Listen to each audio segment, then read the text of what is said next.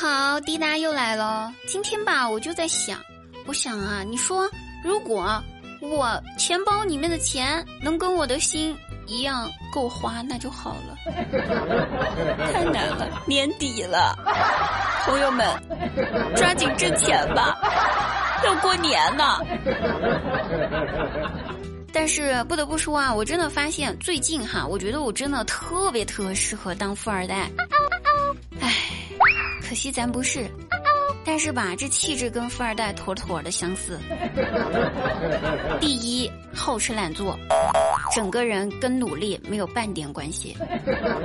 第二，除了听马屁，听不得其他半点的批评。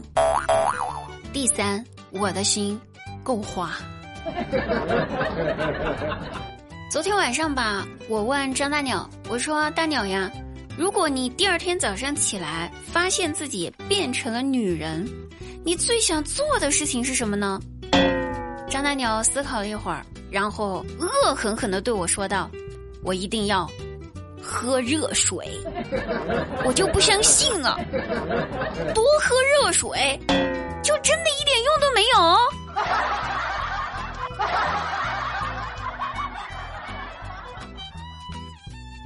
有一天，我在家和我妈聊天，然后就问她为什么说，当年为什么突然就想着说要生我，就是二胎这件事儿。我妈听了之后陷入了回忆，说道：小时候吧，我姐骑自行车路过村子里面的时候，那时候村里面还是石子路，啊，路不平。我姐想着说，这新买的自行车呀，有点心疼，骑着它走这石子路。觉得他要承受的东西太多太多了，于是我姐就下了车，然后用自己瘦小的身躯扛着自行车走回了家。后来吧，被村里面的大妈看到了，回头就告诉了我妈这事儿。我妈听了之后，跟我爸商量了一晚上，一致认为我姐肯定是傻了，要不大号练废了。练个小号，所以就出现了我，然后我就来到了这个世界，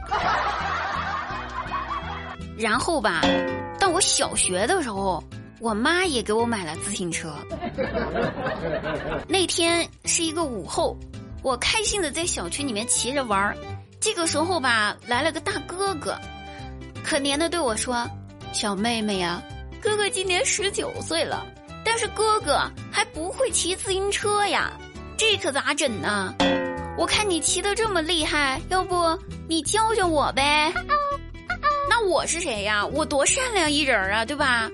所以我立马就答应了他，把我的车车推到了他跟前儿，然后告诉他说：“来，你上去。”我教你，你听我的啊！你就双手把着这方向盘骑上去，然后脚踩这个踏板，我就在后面拖着你啊，拖着这后座，不会让你摔倒。你别怕，目视前方，使劲儿踩就行。啊，小哥哥立马就上车，听了我指挥，开始踩踏板儿。一开始吧。他踩踩的这颤颤巍巍的，看着就要倒。哎呦喂，一看就是个新手。我使劲的拽住那自行车后座，生怕他真的摔倒，那可怎么办？然后就这样子，我一直拽着他，一直骑着，就这样过了一小会儿。哎，我看着他能慢慢的骑得动了，我就偷偷的放开了手，就像我爸当初教我那样，偷偷的、偷偷的把我的手慢慢的就放开了。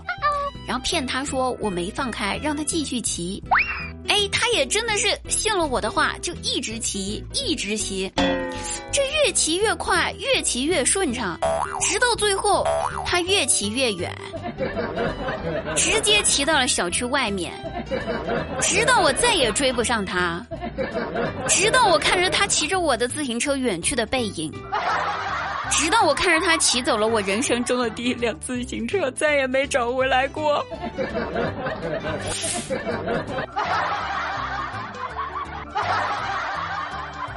我心想着，这事儿要被我妈他们知道了，他们会不会考虑再练个小号，生个三胎。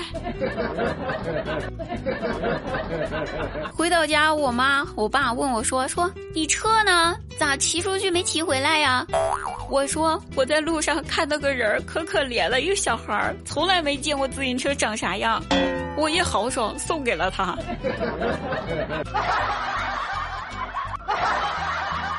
我爸我妈丝毫没觉得我傻，觉得我是心地善良，又给我买了一辆。